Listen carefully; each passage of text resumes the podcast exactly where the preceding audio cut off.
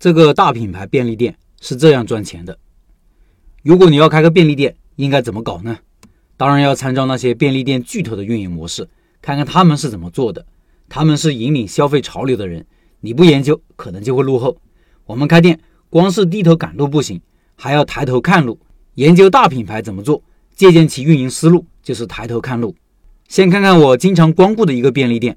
这个视频我放公众号文章里了，听音频的老板可以到开店笔记的公众号查找对应文章看这个视频。这篇文章也有很多图表、很多表格，可以一起看。这个店就是罗森便利店，这个店是在一个小型商圈，在写字楼的一楼，旁边还有个小型商场，所以这里的人群主要是上班族和这里逛街散步的人。为什么罗森值得研究呢？它和全家便利店是差不多规模的，但是它在二零二零年已经实现盈利了。比它规模稍大一些的全家还是亏损的，发展也非常快，它的方向可能更对。来看看它主要是卖什么的。从图表里可以看到，加工食品的销售额超过一半的份额，达到了百分之五十三点五。加工食品是哪些呢？主要包含饮料、酒类、香烟类等加工食品。其次是快餐熟食的销售额，占比为百分之二十二点一。这个品类就是面条啊、米饭呀、三明治啊、熟食啊、快餐盒饭等等。还有日配食品占百分之十五点一，日配食品是指烘焙、甜品、冰激凌，还有一些新鲜的食品，比如水果。再一个就是非食品类的，主要是日用品、书籍、杂志和增值类服务的一些商品，这个占比是最小，百分之九点四。也就是说，便利店主要是卖食品、加工食品加快餐熟食加日配食品的占比超过了百分之九十，非食品不足百分之十。再看看这几个类别的利润水平。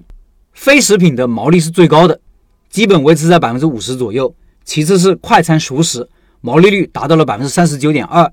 加工食品毛利率相对较低，在百分之二十以上。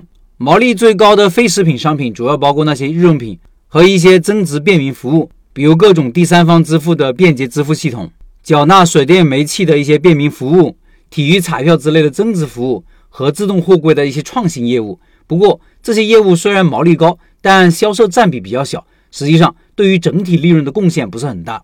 另外，罗森的自有品牌率超过了百分之四十，无论是哪个类别的商品都有自己的牌子。达到了这种规模的企业，自有品牌既是供应安全和稳定的需要，也是提高毛利的需要。所以，小个体如果想复制开这样的便利店，其实不容易的。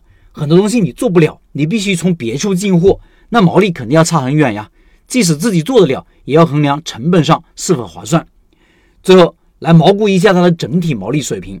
我这里有个算法啊，就是用各个品类的销售占比乘以各个品类的毛利，然后把它们相加，得出来罗森便利店的总体毛利大概是百分之三十一点零二。